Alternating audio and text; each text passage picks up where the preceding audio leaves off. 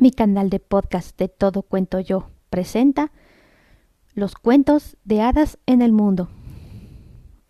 La Bella y la Bestia. País de origen, Francia. Una vez vivía un rico comerciante que tenía tres hijos y tres hijas. Aunque era especialmente cariñoso con la hija más joven, era tan bonita que cuando era pequeña todos la, la llamaban Pequeña Bella y le quedó el nombre. Sus hermanas mayores, que no eran tan atractivas ni, ni tenían tan buen carácter, no podían evitar tener celos. Las altivas, las altivas hermanas de Bella tenían muchos pretendientes, pero decían que no, que no soñara casarse con ellas cualquiera que no fuera noble.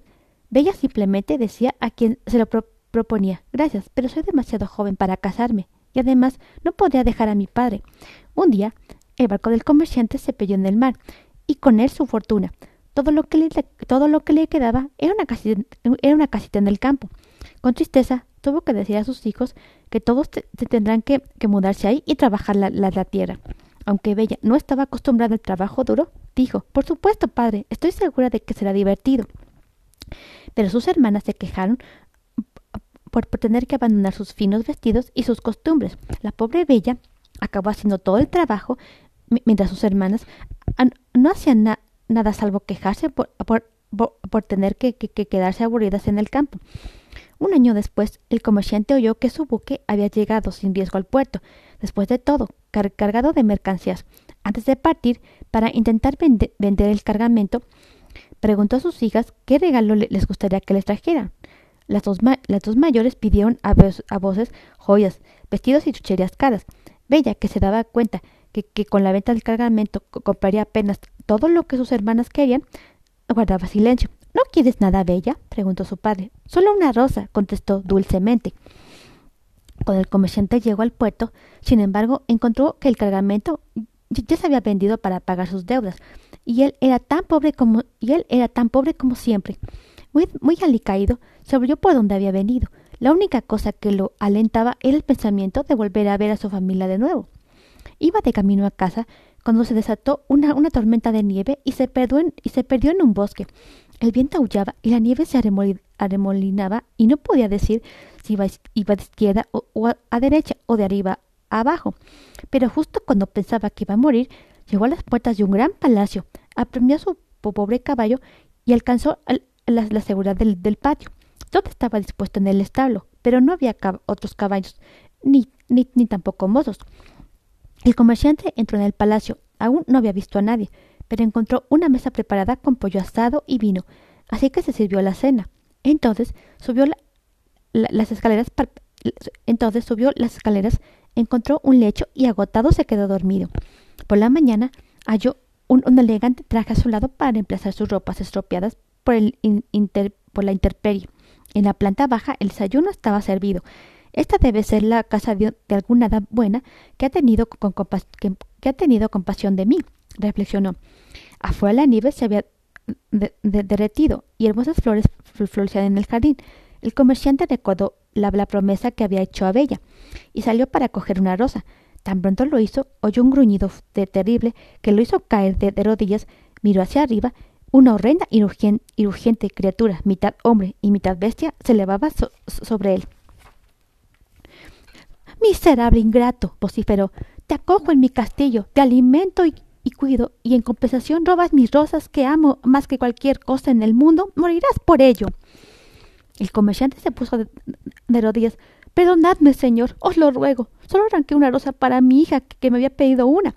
No, no me llaman señor. Mi nombre es Bestia y no me preocupa quien lo sepa. Pero ahora que, me dices que tienes una hija, estoy pensando en dejarte marchar, con una condición, ella debe venir aquí por su propia voluntad para morir en tu lugar. Si no es así, debes volver tú mismo dentro de tres meses. Aunque el comerciante no, tenía ninguna intención de, sacrificar a una de sus hijas, pensó que al menos podría tenerlas en sus brazos antes de morir. La bestia lo envió, lo envió, a casa con un cofre lleno de monedas de oro y el corazón desconsolado. Cuando les contó a todas sus hijas, las dos mayores dijeron La culpa es de Bella por pedir rosas en vez de joyas y vestidos. Bella contestó Si es mi culpa, debo, debo enmendarlo. Iré a ver a la bestia y le rogaré su perdón.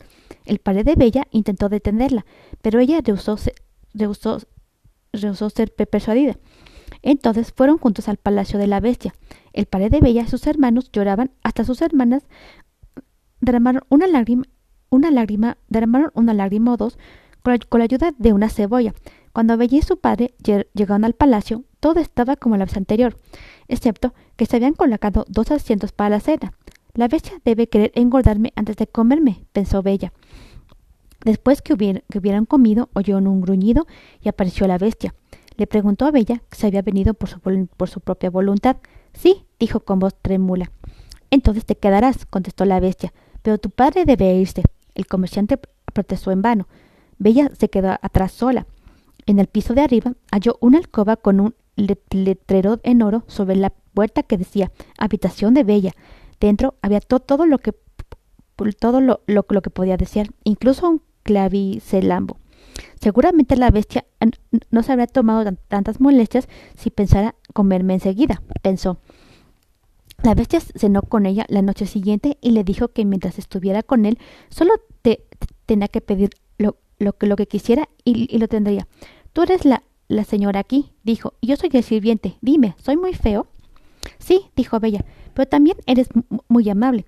Probablemente es porque soy, soy muy estúpido, dijo la bestia. En absoluto, dijo Bella. La gente estúpida piensa que es muy inteligente. Tú tienes buen corazón, así que no, no puedes ser estúpido. Y la bestia contestó, En este caso, Bella, ¿te casarías conmigo? No, dijo Bella.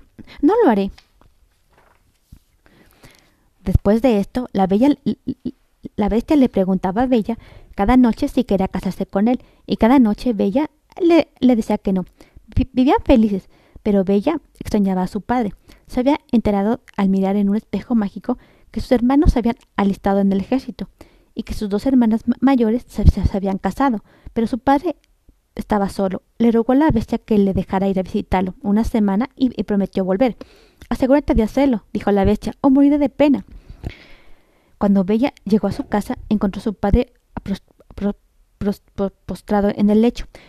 No se había recuperado nunca de la vergüenza de dejarla con la bestia. Padre, no, no, no, no tienes que estar triste, dijo. La bestia es buena y amable. Pero mira, si no es por el, hermoso vestido que llevo, entonces el padre de Bella empezó a reanimarse. Pero cuando sus envidiosas hermanas, que habían hecho casamientos pobres, vieron cuán distinguida había llegado a ser Bella, se, volvieron locas de despecho y, decidieron hacer que la bestia se enojara tanto que, se la comía después de todo. Le, suplicaron hasta que Bella consiguió en demorar, su, regreso. A la décima noche, Bella soñó que estaba en el jardín de la bestia y que él estaba muerto tendido a sus pies. Se despertó sobre, sobresaltada. Se había dado cuenta de cómo había crecido su, de, cómo había crecido su cariño por él y cuánto lo extrañaba. Se dirigió al palacio de, la bestia, pero no, lo encontró.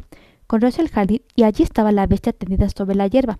Se abalanzó sobre él, sobre él, abrazándolo y rogándole que se despertara. Bañó su frente con sus lágrimas. La bestia abrió sus ojos. Es demasiado tarde, gruñó. Me muero. No te mueras, dijo Bella. Quiero casarme contigo. Cuando ella habló, el palacio estalló en luz y, música. La bestia se había ido, y en su lugar había un joven y guapo príncipe. Bestia, ¿dónde estás? llamaba Bella ansiosa. Estoy aquí, dijo el príncipe.